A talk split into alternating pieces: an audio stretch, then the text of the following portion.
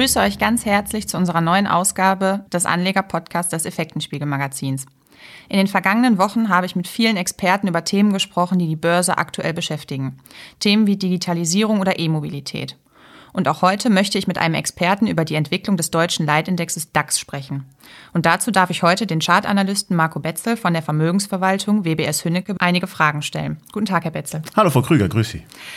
Bisher hat sich der deutsche Leitindex ja an den US-Börsen orientiert, beziehungsweise hat sich von den dortigen Kursentwicklungen anstecken lassen. Zuletzt schien er aber der Wall Street zu trotzen, also sich entgegenzubewegen, sage ich jetzt mal. Gibt es dafür einen besonderen Grund?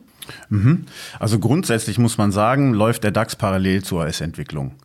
Ähm, es gibt aber immer wieder mal temporäre Abweichungen und dies hängt unter anderem eben auch mit der unterschiedlichen Zusammensetzung der Aktienindizes zusammen. Und äh, konkret war es in den letzten Wochen so, dass bekanntlich die großen Technologiewerte wie Amazon, Google, Facebook, Microsoft, Netflix und Apple von einem Rekord zum anderen eilten. Und teilweise nahmen diese Kurssteigerungen also in unseren Augen schon groteske Züge an. Und diese sechs genannten Aktien, das muss man sich jetzt mal wirklich vorstellen, die stehen für 27 Prozent des Marktwertes des amerikanischen S&P 500, wo die 500 größten Unternehmen gelistet sind.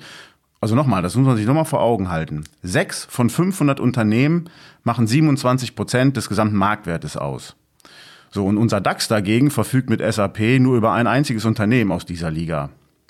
Und da die Tech-Branche ebenso gut gelaufen ist wie keine andere Branche in den letzten Wochen und Monaten, hat sie die Entwicklung der US-Aktienindizes maßgeblich mit beeinflusst. Und folgerichtig stieg der S&P 500 auch stärker als der DAX. Seit Anfang September gibt es jedoch eine Korrektur bei den Technologieunternehmen, die sich auf ein Minus zwischen 12 und 15 Prozent beläuft. Und dies zieht den US-Index nun stärker nach unten als den DAX. Und daher resultiert also die aktuelle relative Stärke unseres DAX. Das bisherige Corona-Hoch lag ja zuletzt bei 13.460 Punkten. Wie stehen jetzt die Chancen aktuell auf dieses Niveau zurückzukehren? Also wir finden, dass da sehr gute Chancen bestehen, auf dieses Niveau zurückzukehren.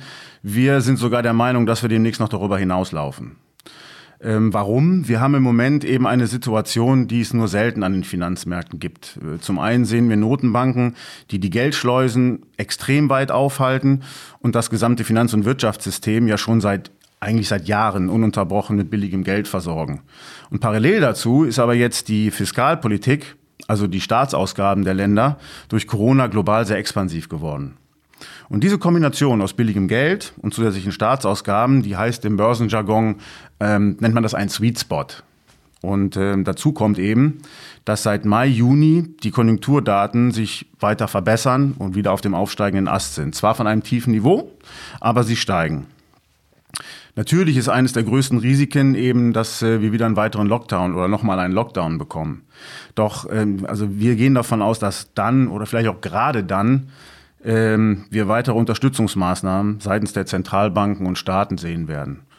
Denn man wird in unseren Augen nach all den Anstrengungen nicht gewillt sein, einfach so aufzugeben. Und ich persönlich, also ich persönlich bin einfach mal Optimist. Und ich denke, dass wir in einigen Monaten einen Impfstoff haben werden. Und selbst wenn die Produktion und die großflächige Verteilung noch etwas Zeit in Anspruch nehmen wird, darf man den psychologischen Effekt, den positiven psychologischen Effekt einer solchen Maßnahme oder einer solch, eines solchen Ereignisses einfach nicht unterschätzen. Also ja, wir kehren auf dieses Niveau zurück. Und bleibt es dann bei einem Aufwärtstrend? Jetzt Sie es aber ganz genau wissen, oder? Natürlich. ja, gut. Ja, also klar, die Frage ist ja auch berechtigt. Das ist, da müssen wir ein bisschen einschränken, denn es gibt ja eine altbekannte Regel, dass die Börse keine Einbahnstraße ist. Und äh, wenn man sich die, die Charts und äh, gewisse Statistiken anschaut, dann müssen wir einfach kurzfristig davon ausgehen, dass die Aktienmärkte zunächst nochmal korrigieren werden. Warum? Mehrere Gründe. Seit dem Corona-Tief im März haben die großen Aktienindizes rund um 60 Prozent äh, zugelegt. Und dieser schnelle Anstieg, der muss erstmal verdaut werden. Ähm, zudem die sogenannte Marktbreite fehlt im Moment. Die Marktbreite, das bedeutet, dass die Indizes, also die Marktbreite heißt, wie viele Aktien aus den Indizes bewegen einen Index. Und im Moment ist es einfach so, dass nur einige wenige Aktienunternehmen die Indizes bewegen, nämlich die eben genannten Tech-Werte. Dazu kommt eben, dass wir mit den Monaten September, Oktober in der historisch schwächsten Börsenphase des Jahres stecken. Und wir haben Wahljahr in den USA und auch hier kommt es durchschnittlich ab Anfang September bis circa Mitte Oktober zu einer Korrektur bei Aktien. Zumindest war es in der Vergangenheit so. Und last but not least, das ist eben für uns Charttechniker ein sehr starkes Argument, hat der DAX auf dem äh, stürmischen Weg nach oben seit März einige Gaps, sogenannte Kurslücken offen gelassen. Und statistisch gesehen werden mehr als 75 Prozent dieser Kurslücken wieder geschlossen. Und all diese Indizien zusammengenommen äh, mahnen uns eben zur Vorsicht. Naja, äh, lassen mich kurz eine Sache anfügen. Weil folgerichtig haben wir eben äh, Folgendes getan. Und zwar haben wir in den von uns verwalteten Effektenspiegelfonds dementsprechend auch die Aktienquote taktisch im Moment nach unten angepasst, also unter dem äh, normalen Niveau gesenkt, um einfach dieser Situation begegnen zu können. Also mal als Fazit nochmal, kurzfristig Korrektur und mittel- bis langfristig aufwärts. Jetzt haben Sie schon die Korrekturen angesprochen und auch die Gaps. Wo sind die nächsten wichtigen Marken für den DAX? Also nach oben und nach unten? Also äh, genau, die, die charttechnisch wichtig, wichtigen Marken, die haben wir im Moment äh, auf folgenden Niveaus. Und zwar auf der Oberseite sind dies zunächst 13.500 und im Anschluss daran das alte All-Time-High bei 13.785. Nach unten gilt es zunächst, die 12.940 Punkte Marke zu beachten. Also man sieht im Moment, der DAX steht heute aktuell bei 13.140 circa. Das heißt, wir befinden uns also genau zwischen diesen beiden richtungsweisenden Marken. Weitere Unterstützungen sind nach der 12.940 die 12.750, 12.250 und 12.000 Punkte. So, und wenn man jetzt sich das mal anschaut, vom Corona hoch bei 13.460, würde ein Rückgang auf 12.000 Punkte eine Korrektur von knapp 11 Prozent bedeuten. Und das ist an der Börse nichts Ungewöhnliches. Mhm.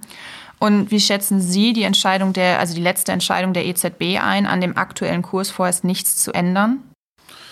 Also die Ankündigung der FED, vielleicht mal vorab, für eine gewisse Zeit höhere und nicht näher definierte Inflationsraten als 2% zuzulassen, ist in der aktuellen Situation in ihrer psychologischen Wirkung sicherlich höher einzuordnen als die Maßnahme an sich. Warum? Weil man muss sich auch da vor Augen halten, dass die Inflationsrate in den letzten zehn Jahren, dem längsten Konjunkturaufschwung, den wir bisher äh, hatten, kaum mal über die 2%-Marke hinausgegangen ist. Und in 2019 mit einer Arbeitslosigkeit in den USA von unter 3,5 Prozent noch nicht mal eine Inflation von 2 Prozent erreicht hat. Und heute liegt die Arbeitslosigkeit bei über 8 Prozent.